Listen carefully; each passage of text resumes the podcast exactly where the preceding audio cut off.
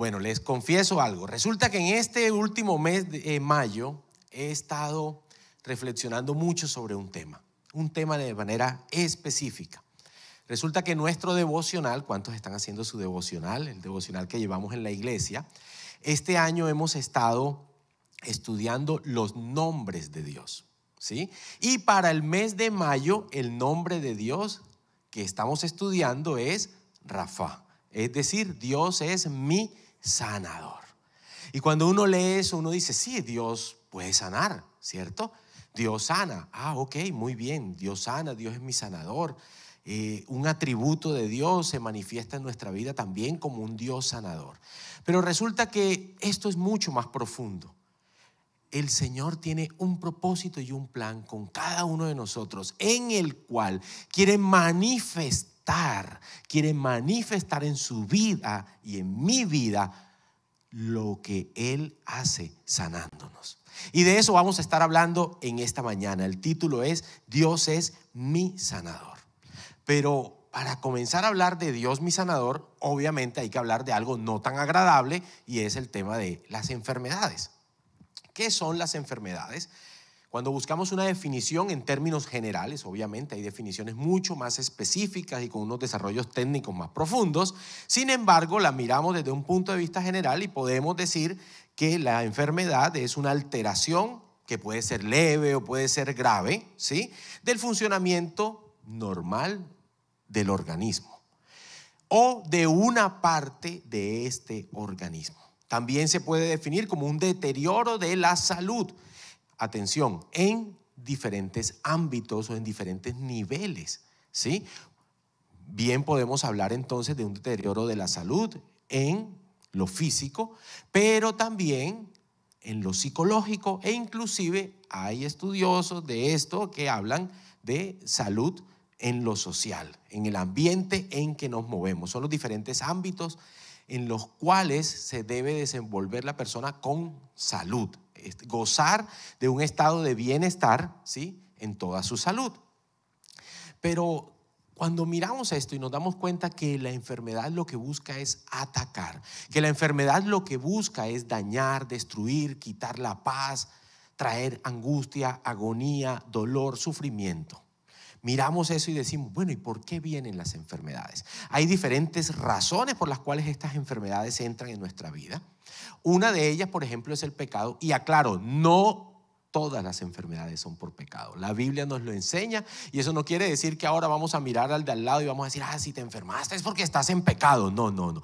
No necesariamente es eso, pero efectivamente sí tenemos que decir también que el pecado es una puerta abierta que trae enfermedades. Cuando hay pecado, por lo general, las enfermedades van a estar entrando en la vida de la persona. Pecado propio o pecado también que cometieron nuestros antepasados, nuestros padres, los abuelos, maldad, acciones que cometieron, prácticas desagradables a Dios que dieron un derecho al enemigo para que viniera a atacar y para que viniera a traer entonces estas enfermedades. Estas enfermedades definitivamente son un ataque del enemigo también, pero nos hacemos una pregunta y es, ¿qué quiere Dios? ¿Acaso Dios quiere que yo esté enfermo? ¿Acaso eso es lo que desea el Señor? Y para poder responder esa pregunta debemos remitirnos a la palabra de Dios. Y vamos a leer dos versículos. Primero es Isaías 57, versículos 18 al 19. Dice lo siguiente. He visto lo que hacen, pero aún así los sanaré y los guiaré, consolaré a los que se lamentan, llevando palabras de alabanza a sus labios, que tengan paz abundante, tanto cerca como lejos, dice el Señor, que los sana. Fíjense, me encanta esta palabra porque está hablando el Señor y está diciendo, miren, he visto lo que hacen. O sea, Él sabe la maldad que hay en su pueblo, Él sabe las cosas que se han cometido, pero es tanto el amor que Él manifiesta y expresa en nuestra vida que dice, pero aún así lo sanaré. Hay una intencionalidad de parte de Dios y es sanar nuestras vidas. Que estemos disfrutando y gozando de buena salud. Eso es lo que desea el Señor. Vamos al Salmo 103, versículo 3, que dice lo siguiente. Él perdona todos mis pecados y sana todas mis enfermedades. Lo está diciendo nuevamente. Él perdona. Y fíjense que aquí habla del perdón del pecado. Él tiene la autoridad para poder perdonar mi pecado. Si nosotros lo confesamos, Él lo perdona. Cuando hay perdón de pecados, entonces nos está hablando esta cita bíblica y muchas otras en concordancia con esta, de que Él sana todas nuestras enfermedades. Vamos bien hasta ahí, ¿cierto? Pero si el propósito de Dios es que nosotros estemos bien, si Él lo que desea, lo que anhela es que nosotros estemos bien, entonces, ¿por qué quizás no lo experimento? porque no conozco esa dimensión de Dios. Yo les decía que esta palabra eh, había nacido con una inquietud que Dios puso en mi corazón en este tiempo donde estamos estudiando ese atributo de Dios. Recordemos que cuando nosotros analizamos, estudiamos los nombres de Dios, esos nombres de Dios nos muestran sus calidades, sus características, esto lo llamamos sus atributos, es decir, Él se revela y se muestra a nosotros. Él es Dios sanador, Jehová Rafa. ¿sí? Durante este, este mes también los, chicos y las chicas del Ministerio de Adoración y Alabanza estuvieron preparando esa canción que se lanzó a propósito. Ya me imagino que la escucharon en YouTube, ¿cierto? Dele compartir. Cuando salga esta prédica, por favor, si no la ha buscado, búsquela, tocar el manto. Entonces usted la busca, le da me gusta, la escucha. Es un video precioso, una canción hermosa que tiene mucho de Dios para nosotros. Amén. Entonces les decía que, ¿qué sucede? Quiero conocer a ese Dios sanador, pero quizás no lo he experimentado, no, no, no he podido conocer de ese atributo de Él. Lo, lo he escuchado, ay sí, que Dios sanó, pero de pronto en mi vida no lo he visto manifestado. Y de eso queremos hablar. Quiero plantearles tres puntos que debemos tener muy presente para que esa revelación de ese Dios sanador sea hecha realidad en nuestra vida. ¿Quiénes quieren escucharla? Bueno, entonces lo primero es definitivamente tener la revelación. ¿Cómo así que tener la revelación? Sí, tener la revelación, es decir, conocer y creer en mi corazón que realmente Él es un Dios que puede sanarme, que quiere sanarme y que me ama. Él lo desea, Él lo anhela. Creer sin dudar en mi corazón de que Él es sanador. Y vámonos a las escrituras, vámonos al libro de Éxodo, en su capítulo 15, versículo 23, nos dice lo siguiente. Y llegaron a Mara, y no pudieron beber las aguas de Mara, porque eran amargas. Por eso le pusieron el nombre de Mara. Entonces el pueblo murmuró contra Moisés y dijo, ¿qué hemos de beber? Y Moisés clamó a Jehová. Y Jehová le mostró un árbol. Y lo echó en las aguas y las aguas se endulzaron. Allí les dio estatutos y ordenanzas y allí los probó. Y dijo, si oyeres atentamente la voz de Jehová tu Dios, e hicieres lo recto delante de sus ojos, y dieres oído a sus mandamientos, y guardares todos sus estatutos, ninguna enfermedad de las que envié a los egipcios te enviaré a ti, porque yo soy Jehová tu sanador. Cuando está diciendo yo soy Jehová tu sanador, ahí está diciendo yo soy Jehová Rafa. Lo está diciendo en el original, en el texto original. ¿Cómo así? Este es un pasaje precioso. El pueblo había salido de Egipto era esclavo en Egipto, sale de Egipto, de repente están huyendo del ejército enemigo de los egipcios que venían detrás de ellos con la intención no de saludarlos ni de despedirlos. La intención del ejército egipcio era matarlos, acabarlos. Entonces este pueblo de Dios se encuentra con una situación y es que el mar no los dejaba avanzar. El mar fue abierto. Ellos pasan el mar y siguen avanzando en el desierto. Le dan gracias a Dios, alaban al Señor. Hay un cántico nuevo que llega del corazón de Dios. Ellos adoran a Dios. Pasan tres días y llegan a un oasis. Tienen sed, estaban secos. Y llegan a un oasis, encuentran esas aguas y dicen, wow, genial, coronamos, lo logramos, agüita. Y cuando llegan esas aguas estaban amargas. Por eso llamaron aquel lugar Mara, que significa amargo. Entonces esas aguas que eran amargas no podían satisfacer la sed que ellos tenían. Dice este, estos, estos versículos bíblicos nos dicen que ellos fueron probados allí. Lastimosamente, lastimosamente, en medio de esa dificultad, en medio de esas circunstancias, ellos tuvieron una reacción de murmurar, de hablar mal, de quejarse contra Moisés. La cogieron contra Moisés. Ay, este Moisés, ¿para qué nos trajo para esto? Y yo te pregunto a ti, ¿cuál es tu reacción cuando hay situaciones, bien sea de enfermedad o de dificultad en tu vida? ¿Cómo reaccionas tú? ¿Qué es lo que tú dices?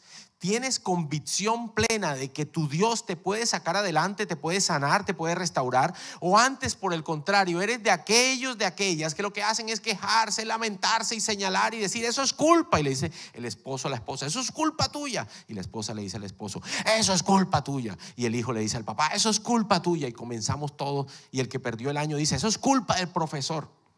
Y, todos somos expertos, esa naturaleza nuestra que se ve allí reflejada también en las escrituras, sigue vigente hoy de querer quejarnos, de querer murmurar, pero eran probados allí.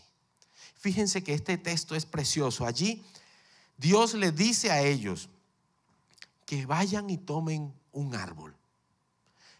Y ese árbol, a pesar de que son mal hablados, a pesar de que se la pasan quejando, aún así el Señor les dice, tomen esas ramas, ese árbol, y échenlo en esas aguas que van a ser endulzadas. Y sigue el texto y dice que porque yo soy Jehová tu sanador. Es tremendo ver esto, porque Dios nos está diciendo a través de esas escrituras que Él puede endulzar aquello amargo que hay en tu vida. Fíjense que aquí está hablando Jehová Rafa y está diciendo yo soy tu sanador, pero sin embargo vemos que allí no me está refiriendo un pasaje donde haya sanidad física sino que estaba sanando las aguas, estaba sanando la tierra. Yo les quiero decir que Jehová Rafa, ese Dios que es sanador, sana mi salud física, tiene el poder y la autoridad para hacerlo. Pero además de eso, también puede sanar mi salud mental, también puede sanar la circunstancia. Un sinónimo que podemos darle a Jehová Rafa en esta circunstancia es Dios es mi sanador, sí, pero Dios es mi restaurador. Es decir, que Él restaura, que Él compone, que Él arregla lo deteriorado, que Él arregla lo dañado. Es una revelación profunda que nosotros debemos apropiarnos de ella y tenerla grabada en nuestro corazón para ponerla en práctica. No importa el momento por el cual estemos atravesando, no importa si tu matrimonio tiene sus días contados, si tu relación con tu hijo tiene sus días contados, no importa. Hay un Jehová que es sanador, hay un Dios todopoderoso que quiere rescatarte a ti porque te quiere restaurar, te quiere sanar, te quiere levantar, te quiere componer, te quiere ayudar. Eso es lo que Él quiere hacer. Yo no sé a ustedes, pero a mí esto me da profunda emoción. Uy, no, pero si esa emoción es para el Señor, dale un aplauso. Yo aprovecho y tomo agua, agua endulzada ya. Entonces, decíamos que lo primero es tener la revelación de que Él es un Dios sanador, de que Él lo quiere hacer. La profundidad de este pasaje en nuestra vida.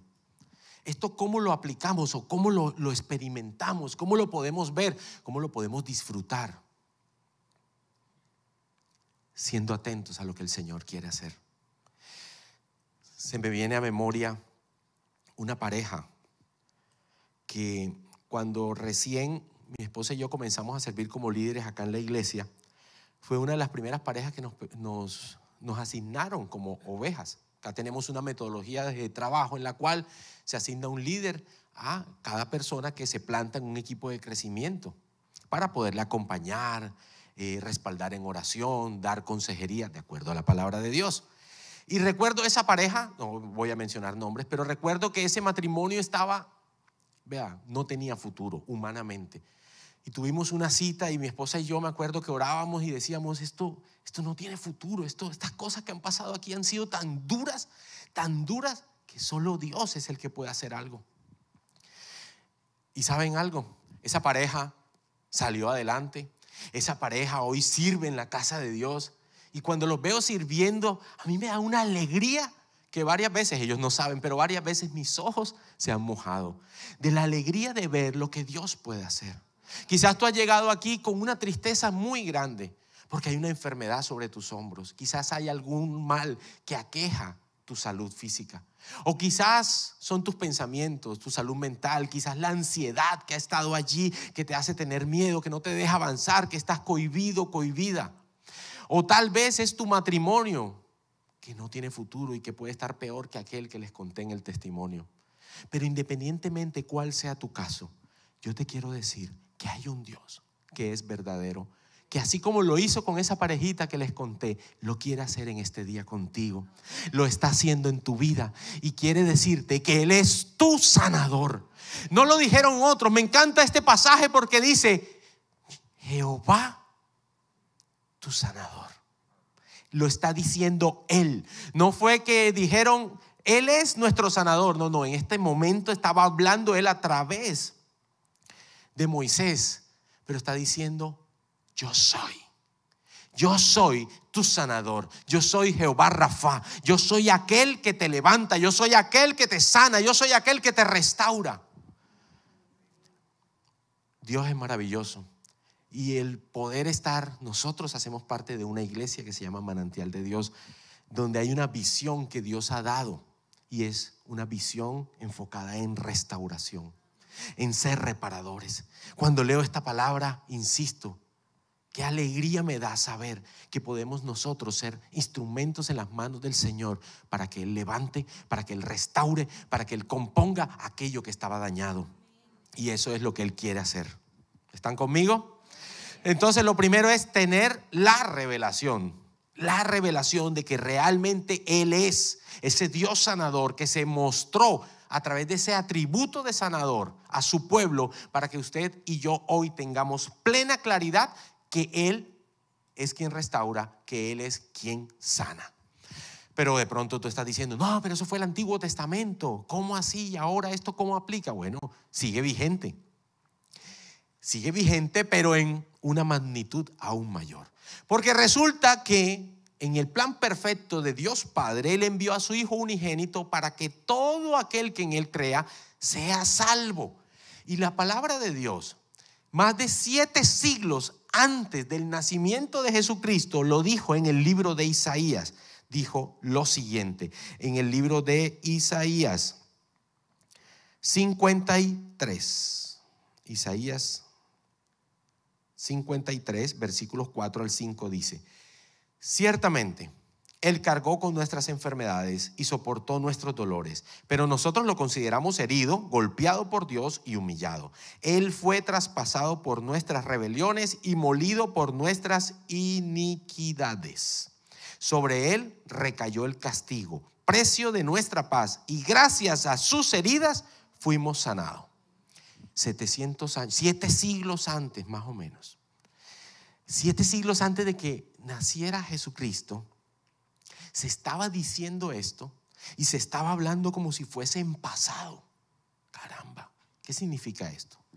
Y vamos al Nuevo Testamento, luego de la obra de Jesús en la cruz, y vamos a leer Primera de Pedro 2:24 que dice lo siguiente: ¿Quién llevó quien llevó él mismo nuestros pecados en su cuerpo?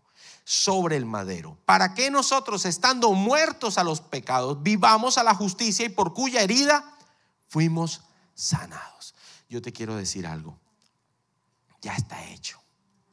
Él ya lo hizo, se entregó en aquella cruz, pero en la cruz y en la obra de Jesús en la cruz que se perfecciona en la resurrección, en aquellas llagas, aquellas heridas que sufrió Jesucristo, llevaba el dolor y la enfermedad que quizás tú y yo hoy seguimos cargando, pero es el momento de decirle, Señor, ya tú pagaste el precio por eso, yo te lo entrego. Yo te lo entrego. Obviamente, los tiempos de Dios son perfectos y Dios obra a su tiempo, no al nuestro pero tengamos claridad total y absoluta de esta profunda revelación. Él es nuestro sanador. Segundo, confesar y orar. ¿Cómo así confesar y orar? Confesar y orar. Cuando el pueblo llegó a, ese oasis de aguas amargas, comenzó a hablar fue a quejarse. Y nosotros cuando tenemos el problema, cuando tenemos la enfermedad, ¿cómo reaccionamos? Ya les mencionaba algo de esto ahorita. ¿Cómo reaccionas tú cuando sabes que tienes una enfermedad. ¿Cómo reaccionas tú cuando te dan un diagnóstico que es contrario a ti? ¿Cómo reaccionas tú? ¿Qué palabras son las que salen de ti? ¿Qué es aquello que brota de ti? ¿Qué es aquello que mencionas? ¿Qué es aquello que dices? ¿Oras o por el contrario te molestas con Dios? Porque ¿cómo así que yo voy a estar enfermo si yo voy a la iglesia los domingos? Bueno, de vez en cuando. Pero, ¿qué pasa? ¿Qué es lo que sale de ti? ¿Qué es lo que hay en ti? Si nosotros queremos poder experimentar este atributo de Dios, de ese Dios sanador, nosotros debemos, además de tener esta revelación grabada en nuestro corazón, debemos confesarlo. Debemos siempre agradecer a Dios y confesar con nuestros labios la palabra de Dios. Debemos confesar, debemos orar. Debemos ponernos de acuerdo con Dios. ¿Cómo así ponernos de acuerdo con Dios? Claro, porque Dios habla a tu vida a través de su palabra y te está diciendo, mira que te voy a sanar, mira que te quiero sanar. Entonces ponte de acuerdo con Él y ten claro que Él sí te quiere sanar. Ponte de acuerdo con Él y entenderás que Él no quiere el sufrimiento para ti. Otra cosa es que aún en medio de la adversidad por la cual estemos atravesando, Él va a sacar aprendizajes para que nuestra vida madure, para que nosotros tengamos un carácter maduro, para que aprendamos, para que seamos mejores. Eso va a suceder, claro que sí. Pero Él quiere lo mejor para ti, porque tú eres su hijo, tú eres su hija y Él nos ama profundamente. Entonces debemos es ponernos de acuerdo con Él. Debemos entonces escudriñar su palabra, ver qué dice al respecto y orar con ello. ¿Saben qué es lo que hacemos? Lo contrario y lanzamos palabras que no son palabras de bendición, sino palabras de maldición. ¿Saben algo? Las palabras son un arma muy poderosa, son armas de destrucción y muchas veces nosotros esas palabras las lanzamos contra nosotros mismos. Ay, es que yo sí estoy fregado. Ahora, ah, mira, me dio COVID y ahora me dio esto. Y mira, y para colmo me viene a salir esta cosa en el hígado, estoy fregado. Y así hablamos y nos quejamos, ah, mira, y decimos una cantidad de cosas son armas. La próxima vez que vayamos a decir algo, tengamos claro que son armas. Nuestras palabras son armas. Dice la Biblia en el libro de Proverbios 18, 21 que en la boca está el poder de vida y de muerte. Tú decides que declaras, si vida o si muerte. Y muchas veces declaramos muerte sobre las personas que amamos, sobre los que queremos, sobre nuestros hijos, sobre nosotros mismos. Ay, no, pero es que ese muchacho es flojo, es vago, no sirve para nada. Estamos como el pueblo de Israel en su momento cuando murmuraba contra Moisés, diciéndole, ay, pero nos ha traído aquí, ¿a qué? A tomar agua amarga. Pero Dios es maravilloso y a pesar de eso, a pesar de nuestra condición y de cómo somos, Él insiste en que quiere sanarnos y quiere levantarnos. Entonces, confesar, orar Ponernos de acuerdo con Él es escudriñar su palabra, ver qué dice Él y decirlo nosotros también, para, para que declaremos entonces sus bendiciones. Dice el libro de Santiago en su capítulo 5, versículo 15 lo siguiente. Una oración ofrecida con fe sanará al enfermo y el Señor hará que se recupere y si ha cometido pecados será perdonado. Insiste otra vez con el tema, si ha cometido pecados, serán perdonados. Primero, tener la revelación. Segundo, confesar y orar. Y antes de pasar al tercero, quiero decirte algo. Aunque no veas que está sucediendo algo, aunque no veas tu sanidad, aunque no veas aún la restauración, permanece allí. Debemos permanecer siempre, porque al final Él tiene un plan siempre, siempre de bendición para nosotros. Siempre quiere lo mejor para nosotros. Aunque no veamos, hay momentos donde no lo vemos y quizás no lo entendamos, pero aún debemos permanecer. El año pasado fue un año donde mi papá falleció y obviamente que anhelaba ver el milagro allí de una obra del Señor que la puede hacer, pero no fue así. Sin embargo, vi la mano y la misericordia de Dios aún en la enfermedad. Pero ¿qué? Permanecer.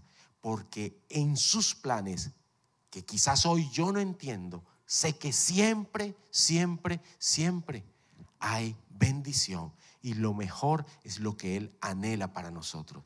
Que muchas veces somos nosotros los que torcemos ese camino. Pero Él siempre tiene previsto y anhela lo mejor para nuestras vidas. Vamos a permanecer. Amén.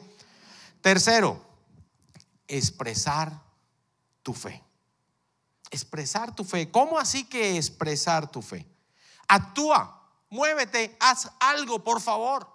No podemos simplemente quedarnos quietos. Hay que hacer algo. Dice la palabra de Dios que la fe sin obras es muerta. ¿Qué significa eso? Significa que si yo tengo fe, que si yo creo que Él me va a sanar, algo debo hacer. Aprovecho y hago una claridad. Hay que ir donde el médico, ¿no? Hay que ir donde el médico. Es importante. Y no te preocupes, que el médico dará fe con su diagnóstico de tu sanidad.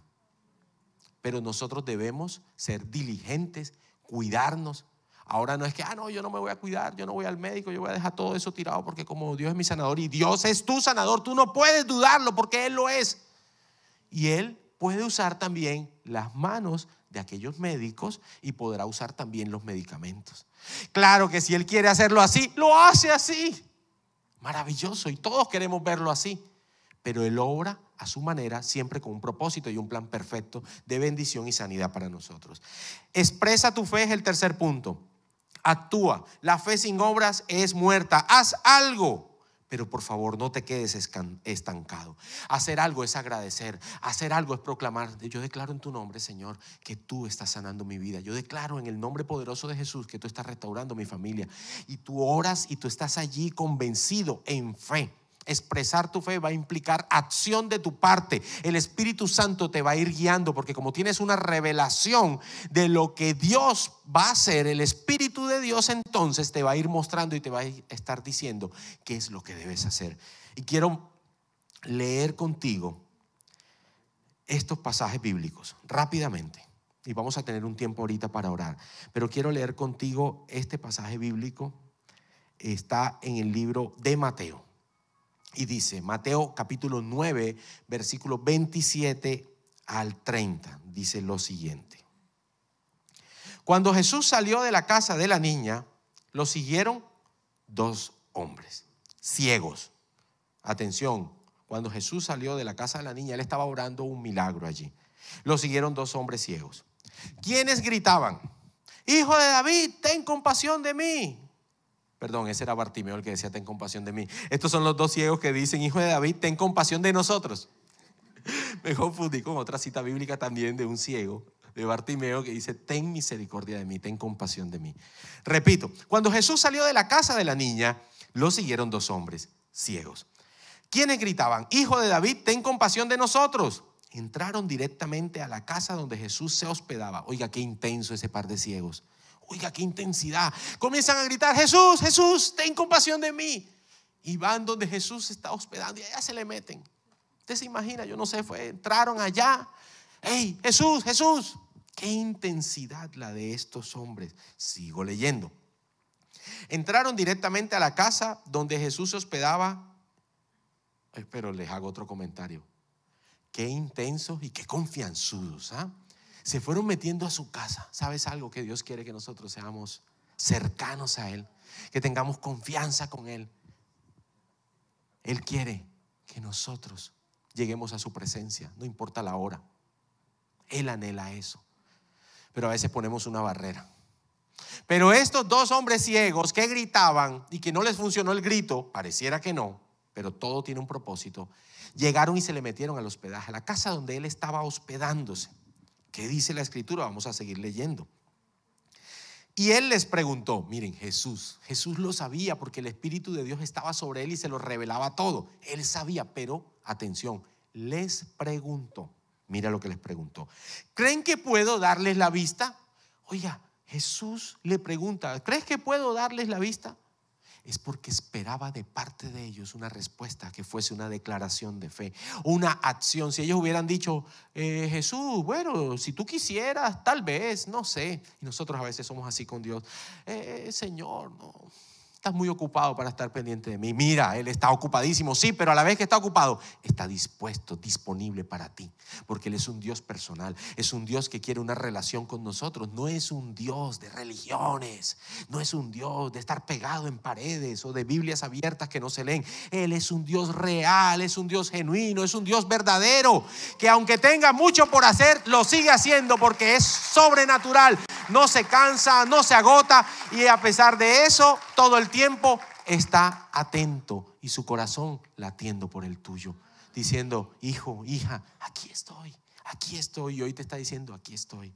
Entonces sigo leyendo. Esta lectura está tan interesante que ya la hemos parado como dos o tres veces. Seguimos. Bueno, seguimos, paramos, seguimos. Entonces, ¿por dónde iba? ¿Creen que puedo darles la vista?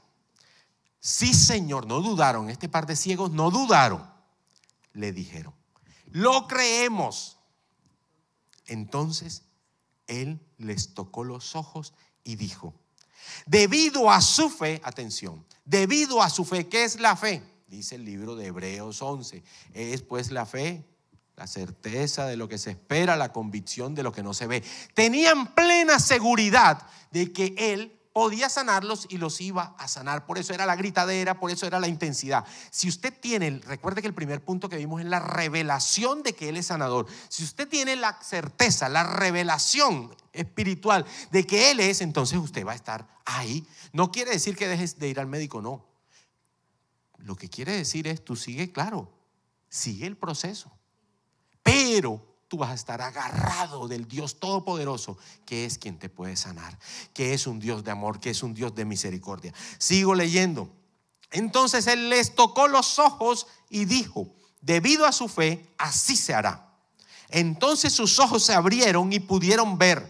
Jesús les advirtió severamente, no se lo cuenten a nadie. Bueno, esa es otra historia. Pero el tema es, entonces sus ojos se abrieron y pudieron ver.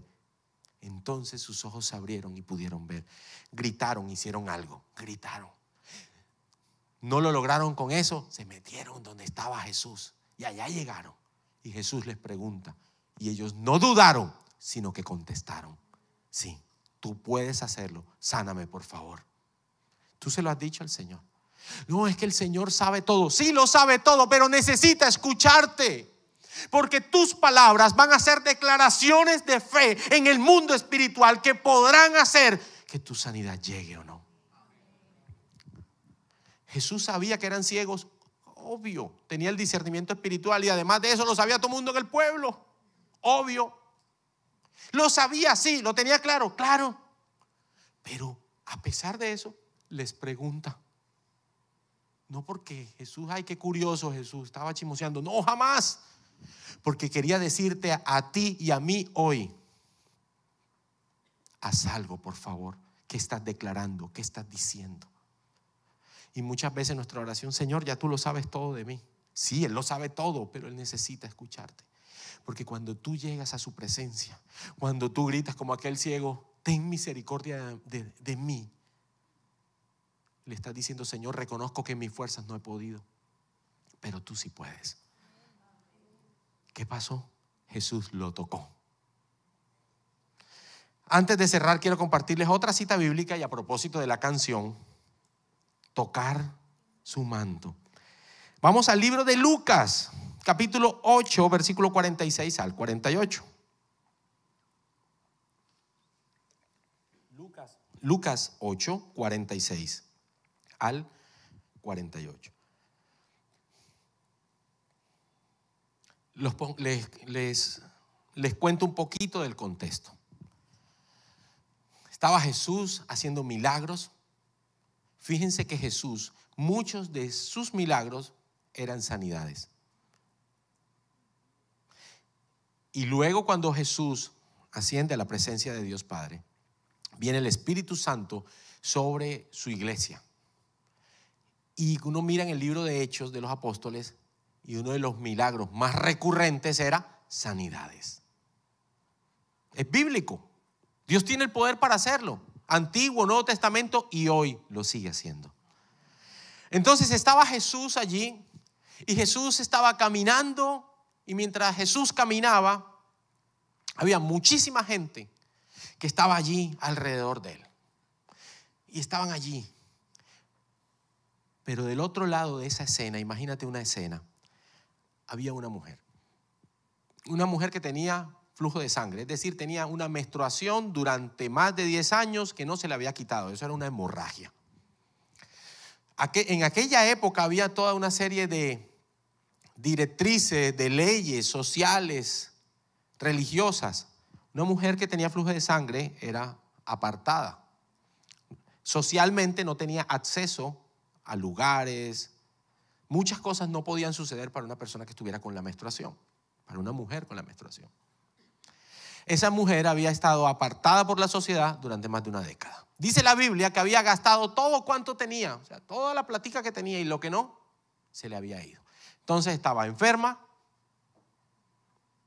estaba apartada, estaba limpia de plata. Y podríamos hacer un listado.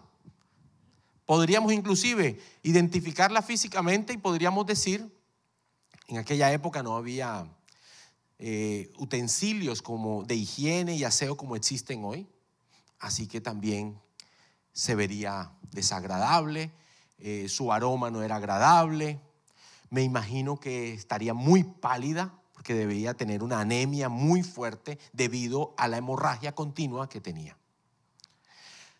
Me imagino que su cabello estaba muy deteriorado porque estaba anémica. Podríamos recrear la escena más. Pero esa mujer apartada, esa mujer que había sido excluida, esa mujer enferma, golpeada, arruinada, tenía claro algo que quizás a ti y a mí nos falta, y es tener la revelación que Él es quien lo puede hacer. Así que esa mujer sabía que Jesús iba pasando por allí. ¿Sí? Yo les pido al Ministerio de Alabanza que por favor vayan subiendo, please. Y aquella mujer sabía que Jesús iba pasando por allí. Y dice la palabra de Dios que ella se acerca. Estamos hablando del tercer punto, hacer algo, ¿cierto? Primer punto, tener la revelación. Segundo, confesar y orar. Tercero, expresar tu fe. Esto implica acción en fe. Entonces aquella mujer, sin saber que íbamos a hacer esta prédica y que íbamos a decir que había que actuar, ella actuó.